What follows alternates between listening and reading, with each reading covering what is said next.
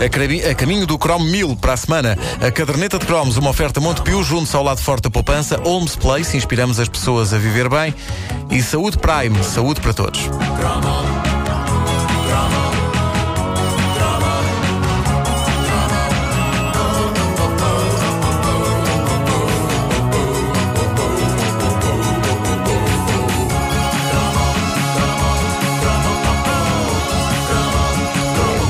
Agora que sou pai, gostaria de levantar uma questão aos fabricantes de brinquedos. Porquê fabricarem coisas para os miúdos que fazem barulho infernal? Será que os fabricantes de brinquedos não têm filhos? É a única explicação que eu encontro. Eles são gente que está nas tintas para o inferno que criam em nossas casas, porque nas casas deles o mais parecido que têm com um filho é para aí um peixe. É claro que isto é uma visão de pai. De pai que quase vê a sua cabeça explodir com brinquedos e maquinetas e instrumentos musicais que fazem uma chinfrineira horrível. Já agora, de pai e de dono de cães, porque os fabricantes de brinquedos para cão também parecem malta que não têm cães, porque se tivessem, não criavam aquelas bolas e aquelas galinhas de borracha que quando são mordidas pelos cães fazem fifi, fifi, fifi, fifi. Quem tem cães e crianças ao mesmo tempo chega a uma altura em que está a um passo, a um miserável passo da loucura, graças às traquitanas que fazem barulho e que continuam a ser inventadas. E somos nós quem paga por essas coisas que nos vão levar à loucura. É o mesmo que na Idade Média irmos com uma pessoa da Santa Inquisição a uma loja de instrumentos de tortura e a pessoa da Santa Inquisição a dizer: leva este, leva este que estica os membros e arrebenta com os músculos todos. E nós a sacar do nosso cartão de crédito medieval, claro, porque isto passa na Idade Média, Claro. não, Claro, é um claro. cartão de crédito medieval, e a dizer: vá, ok, vá lá, levamos este. E depois chegamos a casa e a pessoa da Santa Inquisição mete-nos naquilo e estica-nos os membros até nos rebentar com os músculos. Ou seja, nós estamos a comprar as armas dos nossos algozes. Mas dizia eu que isto é uma visão de pai. Quando nós fomos miúdos, evidentemente que gostávamos de coisas que fizessem o maior barulho possível, nomeadamente instrumentos musicais.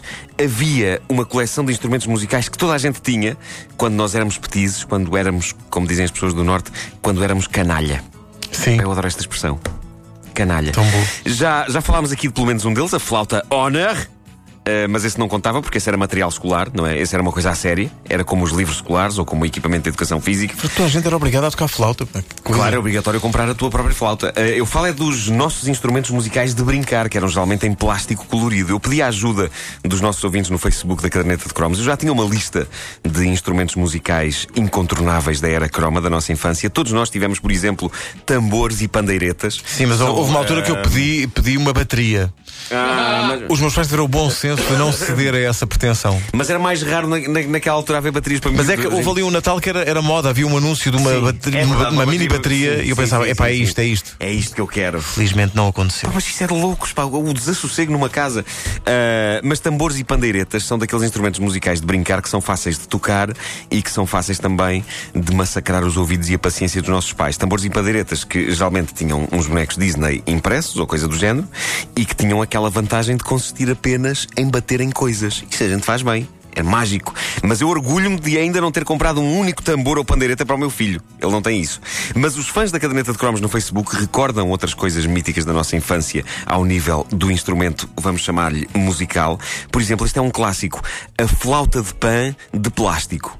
Eu adorava estas flautas. Lembram-se? Tinham vários canos, iam do mais curto ao mais longo. Ah, já sei, sim. E vinham em cores berrantes do género verde fluorescente e cor-de-rosa choque. Em plástico. Em plástico, uma flauta de pan em plástico. E a coisa Sim, mágica sim. destas flautas, e a razão pela qual eu gostava tanto delas, era porque, se bem se lembram, aquilo fazia o som das gaitas dos amuladores. Aquele. Fruí, fruliá, fruí, fruliá.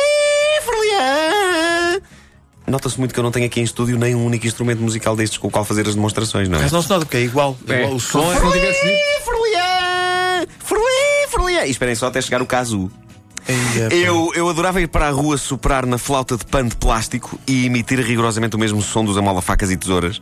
Na minha cabeça, suavemente rebelde, a minha esperança era que alguém pensasse que tinha de facto chegado uma amola-facas e tesouras e depois chegavam à janela e viam um miúdo armado em parvo no meio da rua a soprar uma coisa em plástico. Fruí, fruliá.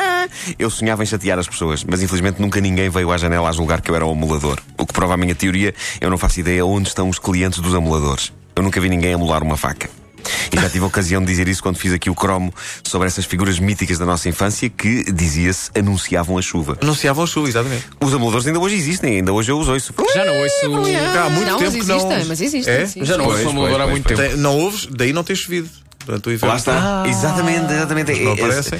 é, a culpa é deles. A culpa é deles. Havia também, lá está, os casus de plástico. O casu sempre foi o meu instrumento musical preferido. Vinha eh, também nas tais versões de plástico de cores berrantes. Comprava-se geralmente nas feiras. E era uma gaita na qual não se superava. Era uma gaita para dentro da qual se falava. Vocês lembram-se disso? Nós fazíamos tipo. Com a voz para dentro daquilo. E aquilo tinha uma peliculazinha que vibrava com o som. Pá, e o resultado era genial. Os expoentes disso são os clã. Era genial, é Sim, verdade. sim. Não é? Música com, com o caso. Casu.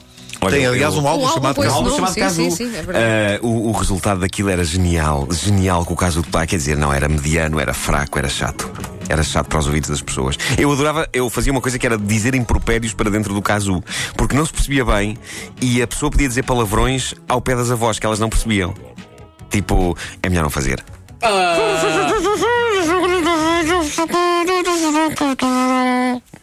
Não perceberam nada, ainda bem.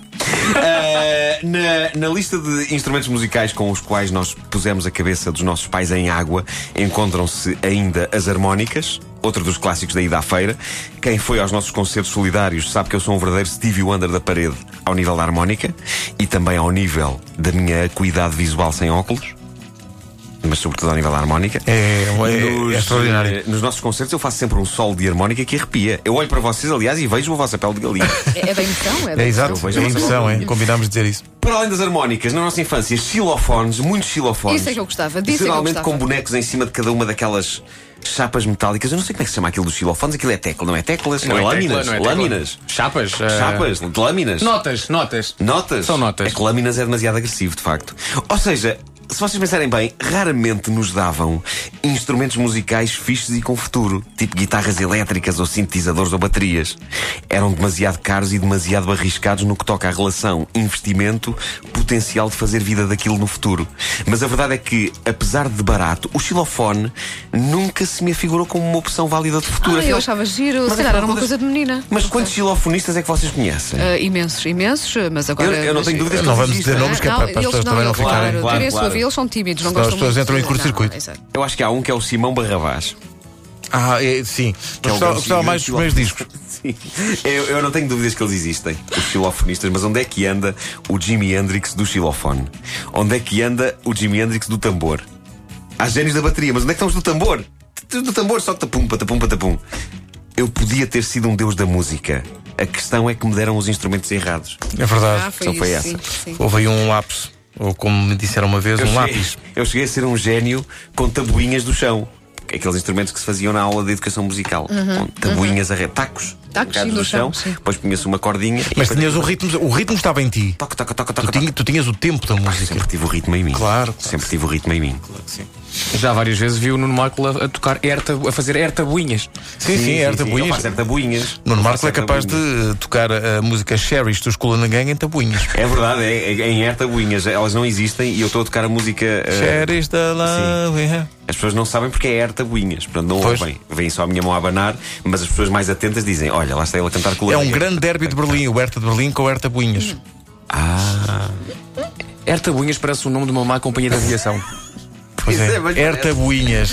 Foste férias, foi, foste, Voei na Herta Buinhas e foi terrível, pá. Foi terrível, não se metam nisso. Tu foste pesquisar xilofone na Wikipédia? Não fui posso, ver- não posso. Como é que se- como é que se chama à aquele? procura da, da, da- designação. eh, um xilofone composto de uma sequência ordenadas de placas. Ah, é placas. Ah, O placas. meu avô As tinha bocas dos senhores de idade. O meu avô tinha disso. A tectónica do xilofone. A caderneta de cromos é uma oferta Montepio junto ao lado forte da poupança. Holmes Place, inspiramos as pessoas a viver bem. E Saúde Prime, saúde para todos.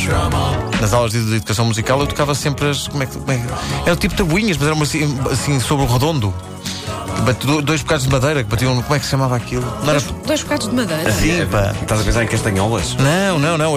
Havia uns armados em bons lá na turma que tocavam o, o trapézio. Ah, e Fez o coisas. circo, pá! Não, pá, e havia umas coisas, umas, umas coisas de madeira redondas, pá. Sobo comprido, como é que eles chamavam? Coisas de Alguém, alguém há de estar a perceber o que, daquilo que estás a Eu falar. estava quase a dizer plaquetas, mas não é. É outra coisa. É outra é coisa. sangue, é Nas sangue. anal- Nas análises. Faço ideia.